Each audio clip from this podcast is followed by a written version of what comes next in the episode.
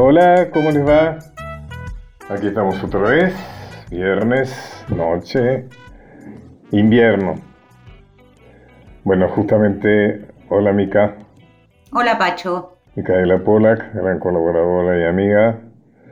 Me dijiste que ibas a poner música relacionada con el invierno, ¿no es cierto? Así es. Entonces te voy a pedir Confesiones de invierno de Sui Generis. Sí, Confesiones de invierno, además del tema que vamos a escuchar ahora, es el nombre del segundo disco de este dúo que formaron Charlie García y Nito Mestre, ahí por mediados de principios de los 70, en realidad.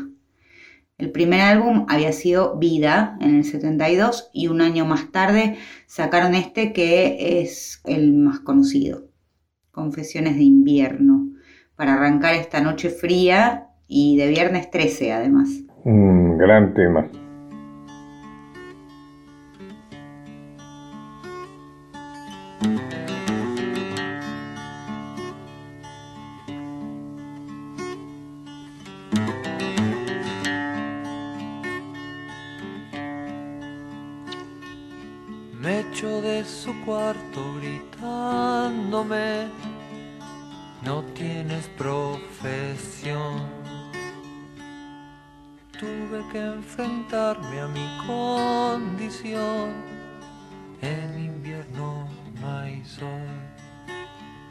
Y aunque digan que va a ser muy fácil, es muy duro poder mejorar. Hace frío y me falta un abrigo y me pesa el hambre de esperar. ¿Quién me dará algo para fumar o casa en que que entre las calles debes estar, pero no sé partir. Y la radio nos confunde a todos, sin dinero la pasaré mal si se comen mi carne los lobos, no podré robarles la mitad. Dios es empleado en un mostrador, da para recibir. ¿Quién me dará un crédito, mi Señor? Solo sé sonreír y tal vez espere demasiado. Quisiera que estuvieras aquí. Cerrarán las puertas de este infierno y es posible que me quiera ir. Conseguí licor y me emborraché en el baño de un bar y a dar a la calle de un puntapié y me sentí muy mal. Y si bien yo nunca había bebido, en la cárcel tuve que acabar. La fianza la pagó un amigo, las heridas son del oficial.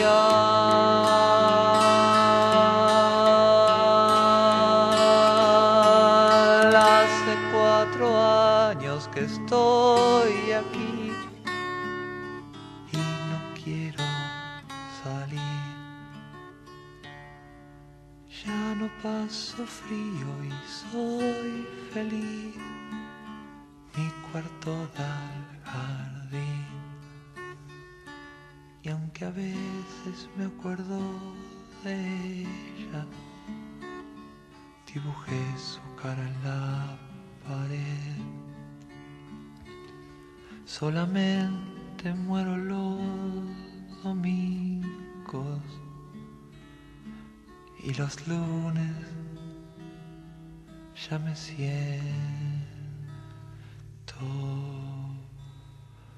bien.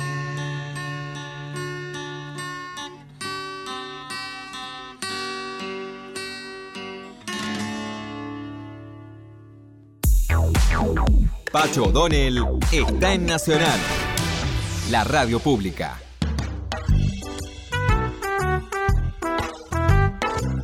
Bueno, gracias, Mica. Bueno, eh, agosto es un tema, es un mes, dale con el tema, me quedé con el tema. Es un mes muy sanmartiniano, ¿no es cierto? Entonces vamos a dedicarle eh, un texto que escribí sobre de qué manera San Martín libró batallas, pero también evitó batallas cuando esto fue posible. O sea, cuando pudo, las cosas se pudieron resolver por los acuerdos, eh, entonces no hubo batalla, a pesar de que eh, algunos de sus colaboradores le exigían. San Martín desembarcó en Pisco en su campaña del Perú, ¿no es cierto? Y estaba con su ejército en las afueras de Lima, planeando cómo tomar esa plaza, con el problema de que estaba defendida por un experimentado, bien armado ejército realista, comandado por generales fogueados en las guerras napoleónicas. Ya no eran los improvisados jefes altoperuanos como Pía Tristán, ¿no es cierto?, el que había combatido con Belgrano en la batalla de Tumán y Salta, que había sido derrotado por otro general inexperto como era Belgrano, o Goyeneche, que había vencido, ¿no es cierto?, en Suipacha. Eh, bueno, ahora eran los generales de carrera, digamos, ¿no? los mariscales. Pero fue entonces cuando sucedió algo. El primero de enero de 1820 se produjo en España una revolución liberal contra el gobierno absolutista de Fernando VII. O sea, Fernando VII había regresado al trono español y lo había hecho con un proyecto, diríamos, de absolutismo muy agudo que generó mucha disconformidad. Esa disconformidad se manifestó en las tropas que justamente Fernando VII preparaba para, para apagar las sublevaciones eh, del América Sur, sobre todo la del Río de la Plata, que es la que se mantenía eh, sin, sin ceder, como había pasado con prácticamente todas las otras sublevaciones. Y entonces el general Rafael del Riego sublevó a las tropas estas que se preparaban en Andalucía a las órdenes del conde de la Bisbal, eh, un movimiento que rápidamente, un movimiento liberal, se extendió a Italia y Portugal y luego para casi toda Europa. El 7 de marzo de 1820, el rey español, hackeado por la movilización popular, se vio obligado a jurar la Constitución Liberal de Cádiz, promulgada en 1812, cuando Fernando estaba preso de Napoleón, y que instauraba una monarquía constitucional que acotaba los poderes, es decir, un rey rigiendo con una constitución.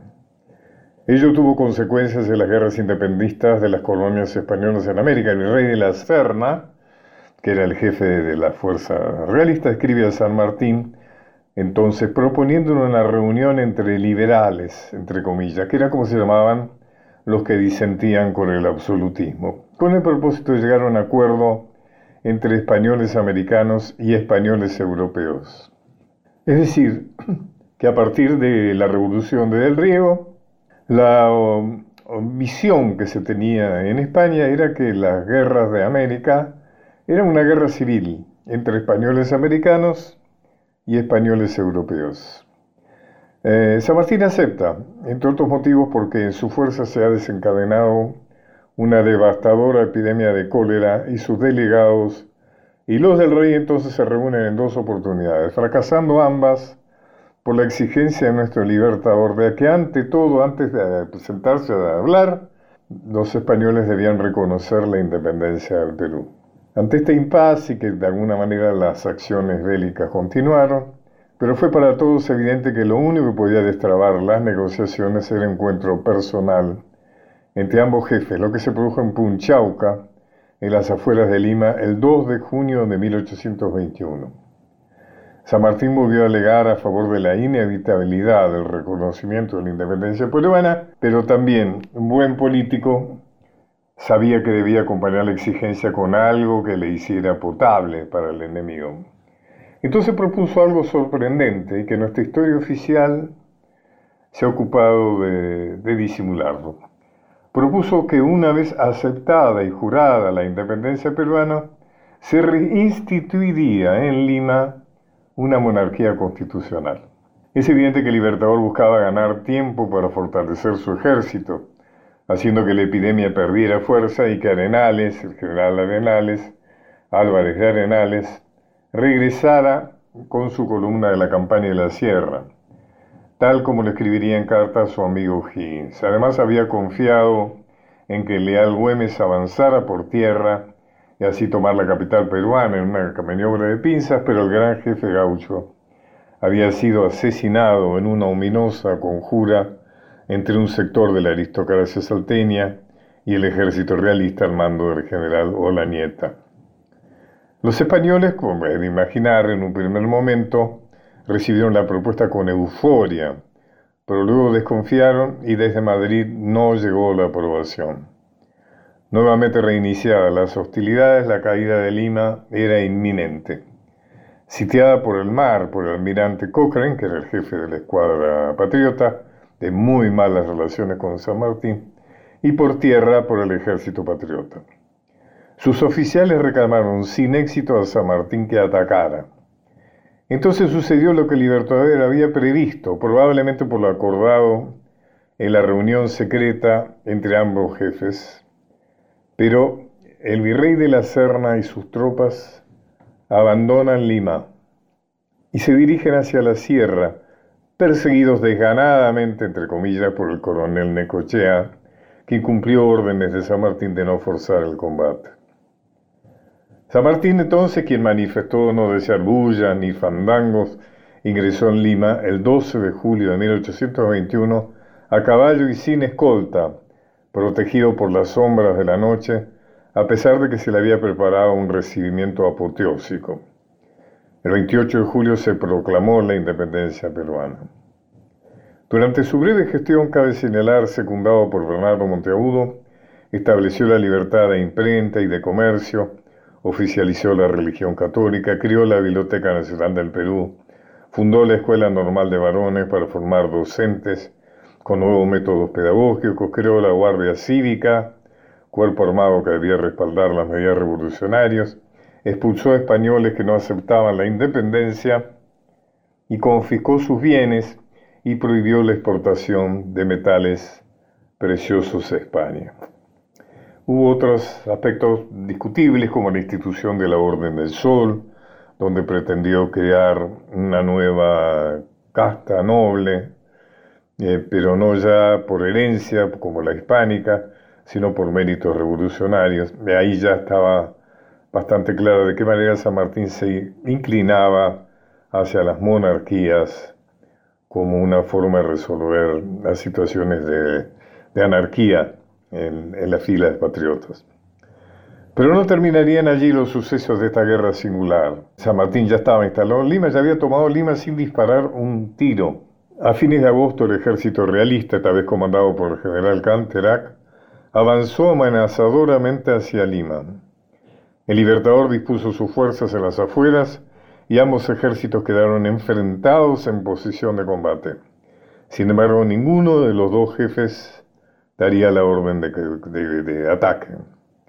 Eh, los oficiales patriotas, entre ellos Las Heras y Arenales, incitaron en vano a San Martín a hacerlo y el jefe de la flota patriota, el almirante Cochrane, como ya dije, su declarado enemigo, lo acusaría de cobarde en carta a O'Higgins. Entonces se produce lo inesperado, las tropas del rey giran hacia su derecha y se dirigen a ocupar la fortaleza del Callao, desfilando detrás de las fuerzas patriotas ante la pasividad del libertador y los apremios de sus oficiales. Pero seis días más tarde Canterac y los suyos la abandonan sin combatir y se retiran hacia la sierra llevando consigo armas y caudales, dejando la impresión de que lo sucedido también se había ajustado a algún pacto secreto acordado en Punchauca entre los jefes. San Martín, como le escribió su amigo Higgins, estaba satisfecho con el éxito de su objetivo de tomar y sostener Lima por negociaciones políticas, sin derramamiento de sangre y sin arriesgar su situación con acciones de dudoso resultado.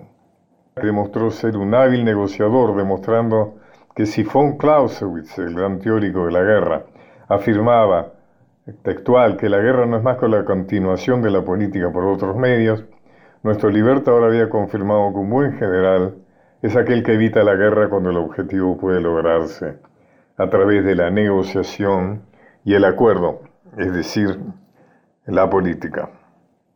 Interesante, muy interesante, porque da una, una visión de San Martín que no es la que habitualmente tenemos de él, ¿no?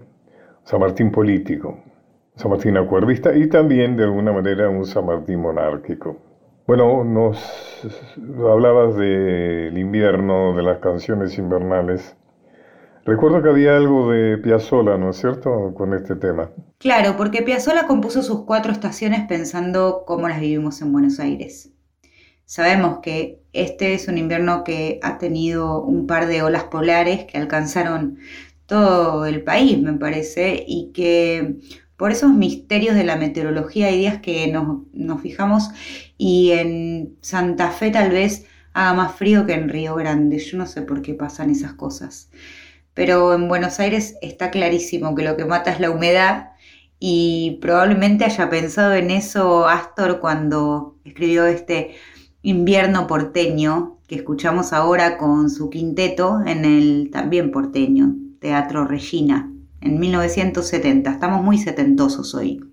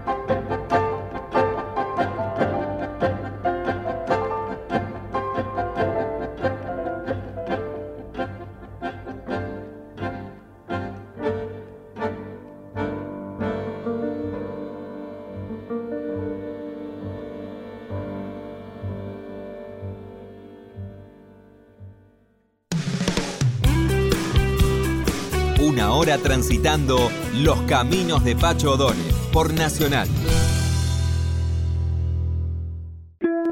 Continuamos con Los caminos de Pacho O'Donnell.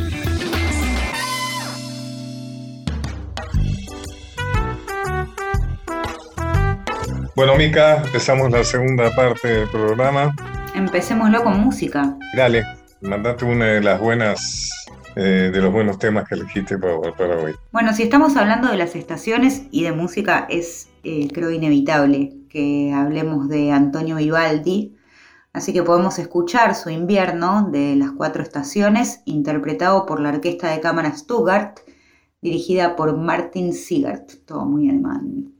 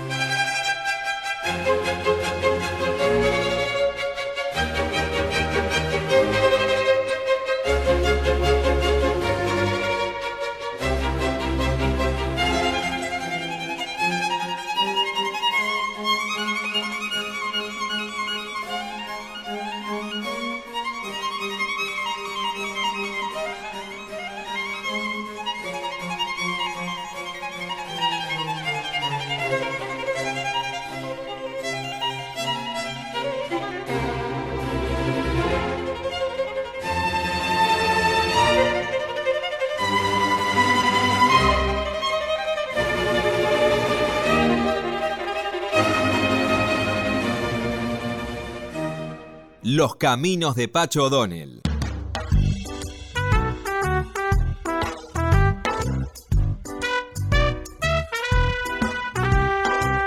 Bueno, vamos a hablar con una amiga, excelente escritora, además de otras tareas dentro del campo literario que le va a interesar mucho ahondar porque ella es una conocida, reconocida editora además, además de escritora.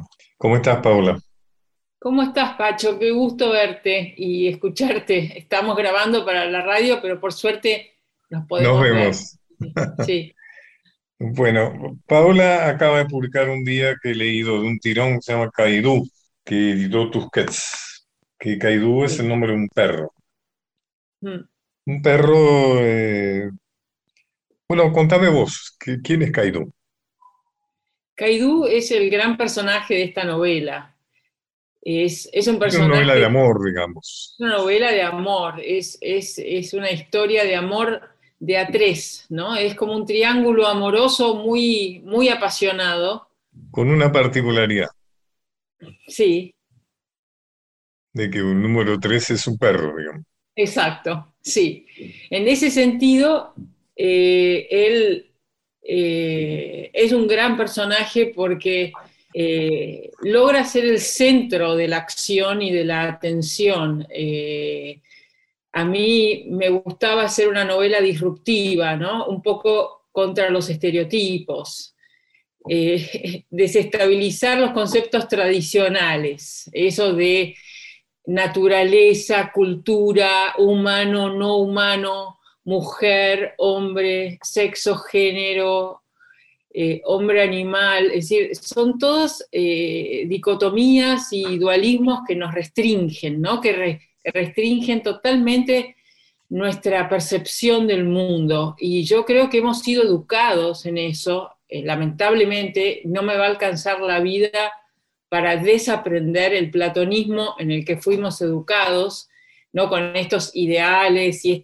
estas dualidades de que todo es lindo o feo, gordo o flaco, alto o bajo, sino que el mundo es mucho más amplio que eso, hay muchísimas más cosas en el medio. Entonces, eh, eh, siento eso, que la vida no me va a alcanzar para deconstruir, eh, usando una palabra que está tan de moda, ese platonismo que yo siento que nos hizo pelota, ¿no? que nos construyó esas palabras, esos ideales tan bellos que, que son imposibles de alcanzar. Entonces yo quería hacer un libro que este, fuera eh, una manera de habitar las fronteras entre estos términos, ¿no? que, que, que, que habitara lo ambiguo. en Además, la impresión de que lo que vos planteás en tu libro es la ruptura del enclaustramiento que el amor ha tenido siempre entre un hombre y una mujer. Se supone que el amor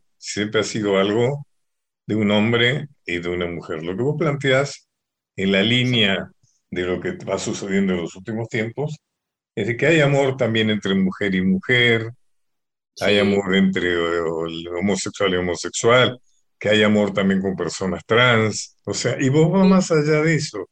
Ya Sí. planteas que ya ni siquiera el amor es una cuestión de, de personas, sino que también puede ser una cuestión de especies. Es exacto, decir, uno puede enamorarse de un perro exacto. y un perro puede enamorarse de una persona. Sí, sí, Eso sí. me parece súper interesante. Sí, sí, sí, yo, yo, yo lo creo verdaderamente. Eh, Porque, viste, hay que luchar contra lo androcéntrico, porque es un mundo tan estrecho, tan, tan, tan restringido, es tan mezquino, viste, hay que, hay que ser más generoso en la vida, me parece que hay que salir del mundo previsible, de los formatos que nos encorsetan, viste, entonces yo de pronto me encontré eh, deviniendo animal, deviniendo animal, ¿viste? No eh, yo eh, humanizando al perro, sino yo tratando de devenir animal, que es un poco lo que, lo que Nietzsche decía en, en, en que los animales me guíen, ¿no? Dejarse guiar por los animales, ¿no? Este, o, el, o Deleuze cuando hablaba también de devenir animal y, y, y, y, eso.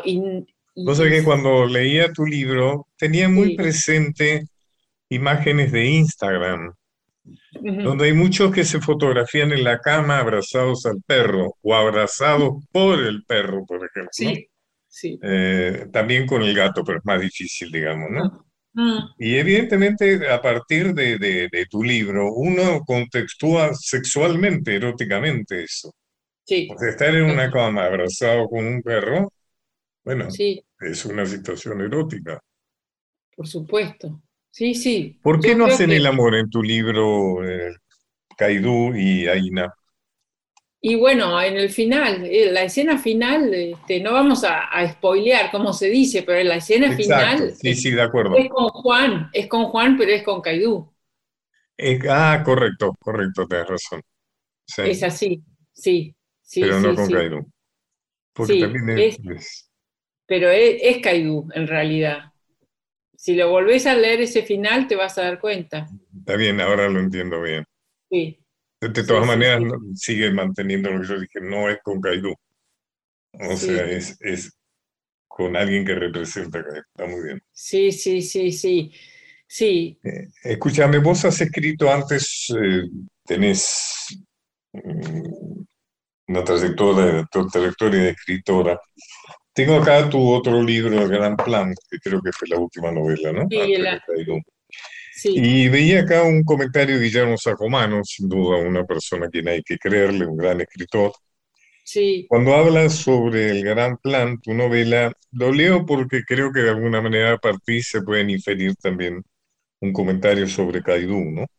sí, Dice Sacomano, una novela envolvente y del movimiento constante, lo que no es sencillo de encontrar en estos tiempos de estandarización. El gran plan es la vida que huye del hastío de lo previsible a un ritmo vertiginoso, ese plan que no se agota y que sorprende a cada paso, a cada golpe de vista, en que uno cree que llega, pero entonces todo cambia, se transforma de una intensidad arrasadora.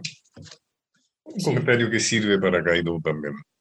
sí, es verdad. Caidú es también muy intenso y es muy condensado. Yo quería que fuera breve, que fuera una novela, por eso, porque quería que fuera algo intenso y condensado. Yo podía seguir contando cosas que siguieran pasando, peripecias infinitas, pero yo quería que justamente eh, no se pudiera leer de una sentada o en dos sentadas. ¿Qué es lo que está pasando? La gente me escribe y me dice, lo leí de una sentada o de una acostada, los que leen en la cama, ¿no?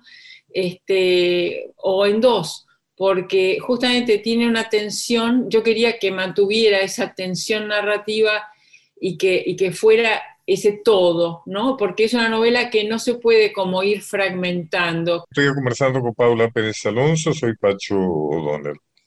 Esa es una generosidad tuya, te confieso, porque a mí me pasa últimamente algo grave, pero creo que le pasa a mucha gente, que cada vez me resulta más difícil leer libros largos. Sí, sí, sí. Es muy difícil sostener una lectura de libros gordos. Porque están Eh, extendidos, muchos están Yo siento, además, de alguna manera lo que uno puede contar en 600 páginas, seguramente también las puede contar en 200. o sea, Yo estoy segura fin, que salvo sí. excepciones, pero creo que es muy importante este, el respeto a, a la situación actual del lector en que le cuesta mucho leer. Y eso más que como crítica, debería aparecer también como algo que, que tenga en cuenta el escritor, ¿no? Sí, porque además yo pienso que los modos de leer van cambiando, ¿viste? Es decir, me parece que, que, que uno no lee como en el siglo XIX, ¿viste? Uno no lee como en el O como siglo hace 10 XX años, o como hace 10 o años. hace 10 años. Uno lee hoy con la velocidad en la que vive, con la- el- todo estás interrumpido constantemente por cosas, irrumpen cosas imprevistas todo el rato. Y Entonces, ahí voy a otro tema que quería conversar con vos, porque Paula Pérez Alonso es una muy reconocida editora. Trabaja para Planeta sí, desde hace años. Y estamos hablando de algo que justamente yo quería hablar con vos, además de tu Kaidú. Yo creo que la circunstancia que vos acabas de plantear de la multiestimulación que todos tenemos en este momento hace que un libro sea algo para ser abandonado em, rápidamente. Sí. Es decir, que algo que te exige actualmente es que el libro sea capaz de mantener la atención a pesar de la multiestimulación que recibe el lector. Sí. Es decir, y me, me acuerdo de esto ya de hace años, vos editaste mi primer libro histórico, que fue sí, Juan Azurduy, mi primera biografía en realidad, antes se había publicado eh, sí. uno de los de, de historia argentina que no nos contaron. Sí. Pero mi primer libro biográfico fue Juan Azurduy, y vos lo editaste. Y me Lindísimo. acuerdo que además de una serie de cosas que aprendí mucho y te agradezco, y es bueno que esto me permita decírtelo. Uno cuando tiene 80 años como yo trata, de- trata de pagar las deudas.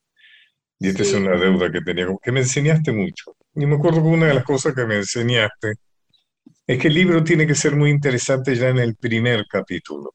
Es una obviedad y sin embargo es algo que, que muchos escritores olvidan o ignoran, porque yo había hecho una visión cronológica de la vida de, de- Sí. entonces empezaba por la infancia, ta, ta, ta, ta, ta, ta.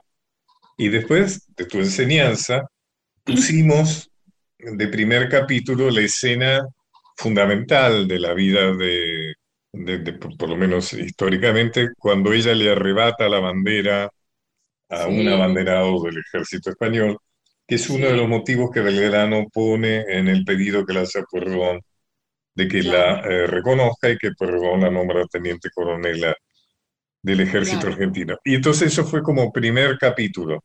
Indudablemente era un capítulo mucho más interesante que el de dónde nació, cómo conoció a su Manuel Asensio, etcétera, ¿no? Y eso que vos me enseñaste hace muchos años, creo que ahora es más necesario que nunca. O sea, que el libro tiene que agarrar al lector y no soltarlo, porque en cuanto afloja un poco la presión, el lector ya se fue a Netflix o se fue a, Sí. a in- a- a Instagram, ¿no? Sí, totalmente. Yo estoy de acuerdo con vos. Ahora más que nunca eso. Ahora más que nunca, yo- claro. ahora más que nunca, porque, porque te digo, ahora es el momento de, de cada vez más la condensación, lo esencial y lo expresivo. Porque es eso, ¿viste? Eso es lo que es la literatura hoy. Y si vos escribís una biografía, también es literatura. O si escribís un libro de historia, también es literatura.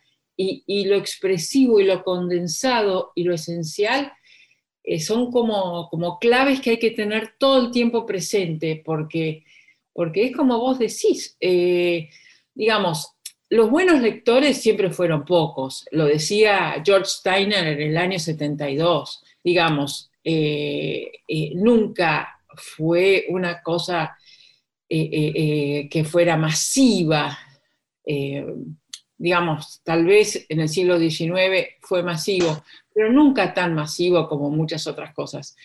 Pero de todas maneras, esos buenos lectores que, que siguen comprando libros y que siguen leyendo y que siguen apasionándose y que no reemplazan al libro por ninguna otra cosa, eh, porque también recordemos lo que dijo Humberto Eco con toda esa inteligencia brillante que tenía, que no ha- el libro es como la cuchara, son dos objetos difícilmente mejorables, son difícilmente reemplazables. Y yo creo que es cierto, porque son muy perfectos, viste que pasan las crisis, pasan eh, montones de, de- de desestabilizaciones y el libro se sigue sosteniendo. Pero lo que vos decís es crucial, porque eh, mantener la atención del lector, estamos compitiendo con millones de interferencias, millones, eh, eh, de todo tipo. Entonces, es, eso es, es como, viste, la poesía. La poesía, si a vos no te, no te engancha truc de entrada, bueno, la dejás, podés dejarla, pero por eso esa cosa de lo mínimo eh, eh, que tiene que estar muy, muy bien jugado, este, esos, esos como, yo, yo con Caidú eh, lo, que, lo, que, lo que hice mucho es jugar también con lo que está por fuera del texto, ¿no? Es decir, todo aquello que, que no es la pura frase o, la pura palabra, sino todo lo que queda por fuera del texto, que es también para aquellos lectores que, que leen lo que está entre las palabras, ¿no? Sí, sí, sí, este, uno no siempre es explícito, porque cuando a mí las novelas que me explican mucho, que son tan explícitas, a mí me aburren, las que te describen mucho algo, no sé, este, es decir, a mí me gusta dejar que, que, que, que, Caidú también sea, que cada lector tenga un registro de Caidú, ¿viste? Eh, ya que estamos hablando del libro y de los lectores, eh, contame cómo, contanos cómo está la situación editorial en Argentina Con varias situaciones críticas concéntricas, ¿no? La crisis económica, pero la crisis propia del libro, además, etcétera, etcétera. Viene, viene en crisis hace muchos años ya, te diría que viene eh, desde el año 2017 venimos en crisis eh, y, y, bueno, ahora con la pandemia eh, te digo que es una cosa insólita, pero la gente se volcó a los libros de nuevo, eh, porque bueno, como en la crisis del 2001, en la crisis del 2001 se volvieron a leer muchísimos libros de referencia. La novedad dejó de tener tanto peso y se volvieron a reeditar cantidad de libros que son esos libros que de alguna manera te tranquilizan porque sabes que son sólidos, que son libros en los que, con los que uno se siente cobijado y protegido y de alguna manera te hacen sentir en, un mundo más sólido, ¿no? Y los clásicos, eh, por ejemplo, no sé, volver a leer a, a, Virginia Woolf, volver a leer a Kafka, volver a leer, este, eh, bueno, los, grandes, grandes escritores. ¿Sabes a quién volví a leer en, eh, ahora en la pandemia? Ahora? Un autor que a mí me marcó mucho en mi adolescencia, que no se lo suele nombrar, que es Benito Pérez Galdós. Mirá qué a mí siempre me gustó muchísimo, es un gran novelista. Vos mismo volviste a él, vos mismo volviste a alguien que en tu adolescencia te significó Exacto. eso. Bueno, más un, gran escritor de novelas históricas, ¿no? Yo creo que algo de que Galdós fue un poco el que dos episodios nacionales de, de Galdós, ¿no? grandísimo, grandísimo, escritor. Sí sí. sí un manejo de los tiempos internos. Creo que fue prácticamente el creador de la, de la novela en idioma castellano. Exacto, exacto. Así que se ha vuelto a leer ahora. En, yo creo que no ha envejecido mal Galdós. Estoy segura de que no envejeció mal, ¿no? Galdós. Hay que leerlo de acuerdo a... No, a mí me, parece sumamente actual, sí. Claro, entretenido. Hay algunos escritores que a mí me marcaron, por ejemplo, que yo entraba a una librería y pregunté, ¿tiene algún otro libro? ¿no? Nikos mm. por ejemplo. Sí, fabuloso. Eh, François Mauriac escritor que ahora ni se nombran, ¿no? Yo lo leí de muy chica porque estaba en la biblioteca de mis padres, a François ah. Mauriac, sí, ah, no existe más. ¿Cuántos de todos esos? Erskine Caldwell, gran cuentista norteamericano. Uh, Erskine Caldwell, qué genio. Los cuentos del sur de Estados Unidos. sí, sí, sí, sí, como Carson McCullers. Eh, sí, sí, Carson sí. McCullers, sí. Hay como sí, bueno. autores que a uno lo han lo han marcado. ¿no? Claramente. Yo creo que sí, que son momentos en los cuales uno vuelve a leer, eh, no sé, La Guerra y la Paz, ¿viste? Este, sí, sí, sí. a leer. ¿Sabes qué otro escritor que no se lo ha evaluado suficiente? Claro, estoy hablando de novela histórica también, ¿no? Que para mí es una, es una predilección. Que no mm. se la ha jerarquizado suficientemente porque era católico y un hombre de idea conservadora que fue Manuel Gálvez. Mm, sí. Manuel Gálvez es otro escritor realmente muy interesante, más allá de, más allá de sus ideas, pero un tipo muy interesante. Sí, sí, sí, no, yo creo que la literatura está más allá de las ideas, ni hablar. Contales a los que nos están escuchando, ¿qué es el trabajo de editor? El trabajo de editor, el trabajo de editor es un trabajo que empezó en la Argentina en los años 90 gracias a Juan Forn. porque Juan fue el tipo que empezó a hacerlo en MC y cuando lo contrataron en Planeta como director de, varias colecciones, y es el que revolucionó Planeta, eh, y que transformó una editorial que era un híbrido, como era Planeta en los años 80, lo transformó en una editorial moderna. Las editoriales en la Argentina publicaban los libros como hacía 40 años. Como llegaban, los publicaban. No, llegaban, los publicaban como llegaban. El, editor leía el libro y lo mandaba a corregir, a imprimir, y bueno, y así salía.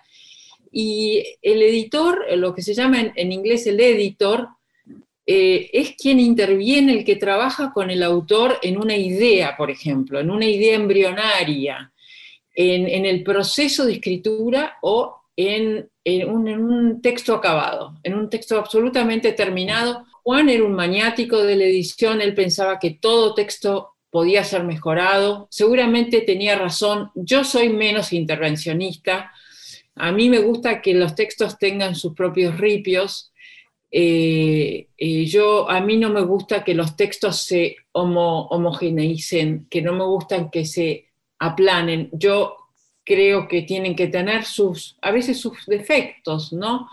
Eh, que tengan, que no pierdan nunca esa impronta.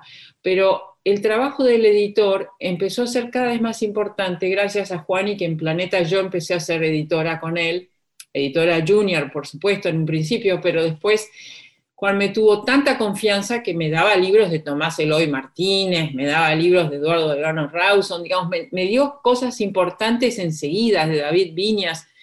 Yo quise editar a David porque había sido mi profesor en la facultad y me parecía que tenía un gran libro. Bueno, y, nosotros le sugeríamos cosas a los autores, ¿no? Juan intervenía mucho en el texto, en la escritura, pero siempre la mirada de otro es tan importante, la mirada a de hace desastre, ¿no? A mí me pasó en una editorial que no es Planeta, un libro de historia mío, no, no era mm. un libro y se lo dieron a una persona que evidentemente partía del principio, dos principios. Una, de que los que escriben ensayos no saben escribir.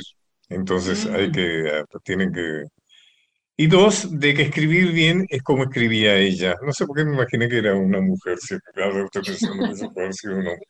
Pero creo que era una mujer, porque estuve... Traté de no averiguar demasiado, pero algo en averiguar. ¿Sabes lo que pasó? Me llenó el texto de comas. Ay, qué horror. A mí me gusta escribir frases largas, es mi estilo. Exactamente, claro, es un estilo. tengo Caidú en mis manos, que es un excelente libro.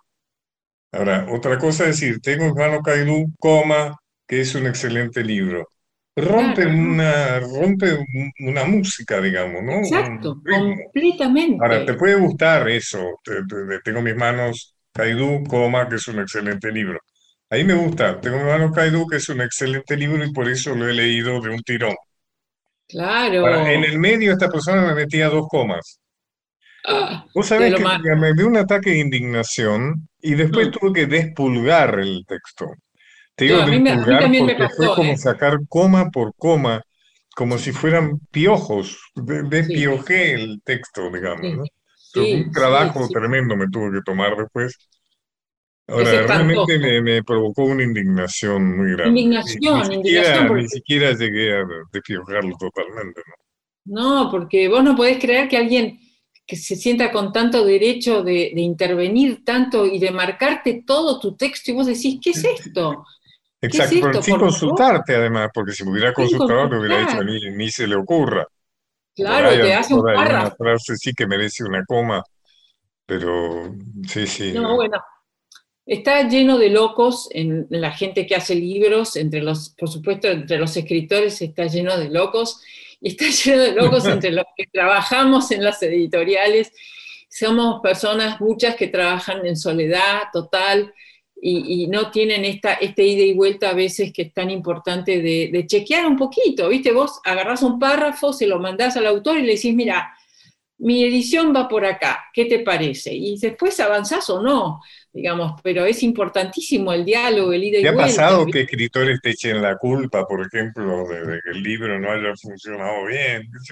No, no, nunca, No, jamás, no, nunca, no, no, nunca. no, no, no, Mm. para nada, no. He tenido siempre mucha suerte, mucho agradecimiento y, y creo que, bueno, que es un, uno, uno tiene que ser alguien que se pueda desdoblar, es un trabajo en el cual es un- uno se tiene que tran- transformar en un camaleón, uno es un camaleón, uno eh, eh, se encuentra con tu escritura y uno tiene que ser un poco vos por ese rato, ¿viste? Uno no puede normalizar los textos. ¿viste? ¿Qué sé yo? Saer, Juan José Saer, ¿viste? Era un tipo que tenía una cadencia en su escritura y tenía la manera de puntuar los textos, ¿viste? ¿Qué le ibas a corregir a Saer? No podías porque era como, como agarrar y, y, ¿viste? Y de, de- Esta, y de- persona que te dijo le hubiera puesto comas por todos lados, ¿sabes? Claro, exacto, imagínate. No, no, no. Recién eh, hablaste de eh, Juan Fon, que sé que lo querés, lo querías mucho.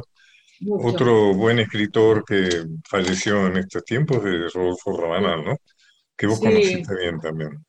que quise muchísimo, sí, sí, dos interlocutores, para mí mis dos grandes interlocutores en la literatura, am- amiguísimos, muy, muy, muy, muy, muy, esas personas, eh, amigas íntimas, indispensables, ¿no? Que podés hablar de todo, de todo, de libros, de lo que estás escribiendo, de lo que ellos están escribiendo, de cosas personales, de cosas familiares, ¿viste?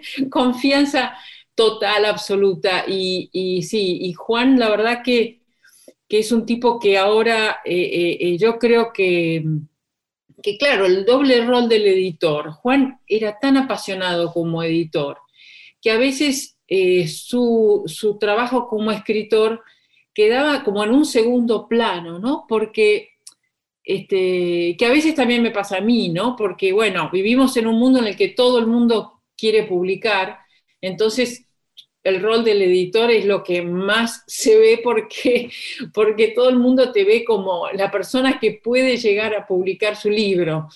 Este, Vos haces la selección, también el editor selecciona sí, los sí. textos a, a o sea, publicar, sí, de- sí, sí. Pero no decide, un no es libro que- que a. Planeta y te consultan si te parece que Sí, a mí me llegan todo el tiempo. Todo el tiempo nos llegan libros por todos lados y nosotros no somos los que decidimos, no, no tenemos la palabra final, pero, Pero somos los que opinión, los pero proponemos. Los proponemos, los proponemos y cuando estamos muy convencidos, insistimos en proponerlos. Y, y- y- y Juan le apasionaba tanto su trabajo de editor, él eh, eh, daba tanto como editor que, que de pronto, eh, bueno, era como la misma pasión que él tenía para escribir, la tenía para editar. Y, y fue- era alguien muy generoso que jamás se, se guardó una idea, tenía muchas ideas para los demás. Y, y bueno, y esto le valió, nada, agrade- agradecimientos enormes y también ciertas controversias con autores que no que- querían que él les toqueteara el texto, por supuesto, ¿no? Claro. Pero, pero ahora con este libro que salió de Juan, yo recordaré por ustedes que, que es un libro que yo creo que con el tiempo se lo va a valorar a Juan en su verdadera dimensión. Que son básicamente escritor. las contratapas en página 12, ¿no? Sí, pero no son las contratapas seleccionadas. Es, hay una editora que, justamente un- el trabajo de una editora chilena que se llama Andrea Palet, que eh, le propuso a Juan eh, hacer una curaduría de sus textos y le propuso otra completamente otra forma de poner a jugar estos textos y arman un todo que casi es un solo libro. No son Interesante. es muy interesante, es un artefacto, pero increíble, porque se lee como una, no te digo co- como una novela, casi podría decirse. Es increíble lo que Lo voy a leer. Recomendemos. ¿Cómo se llama para recomendarlo? Se llama Yo recordaré por ustedes. De Juan Form. Bueno, y vamos a recomendar también a Caidú, de Paula Pérez Alonso, en una bellísima tapa publicada por Tusquets. ¿De quién es la tapa que es muy linda?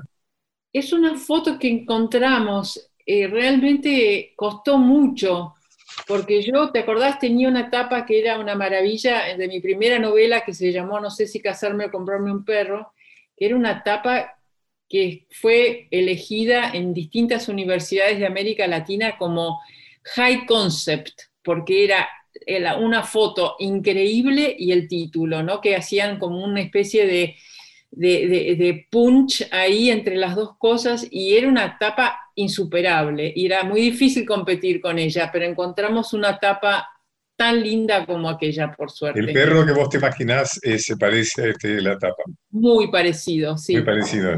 Bueno, Paula Pérez Alonso, ha sido un gustazo. Igualmente, Me ha gustado mucho charlar como te felicito, un libro excelente, lo de muy rápida, veloz y nutritiva lectura, así que te lo aconsejo con mucha sinceridad, lo recomiendo. Bueno. Un abrazo, Paulita. Un abrazo muy fuerte. Gracias. Bueno, nos vamos, Mica. Nos vamos, no queda otra. Chao, querida, gracias. Eh. Gracias a usted y chao a todo el mundo. Y a todos nos vemos el próximo viernes, como siempre. Y eh, muchas gracias también a Nacho Guglielmi y a todos los que colaboran para que este programa salga adelante. Pacho O'Donnell está en Nacional, la radio pública.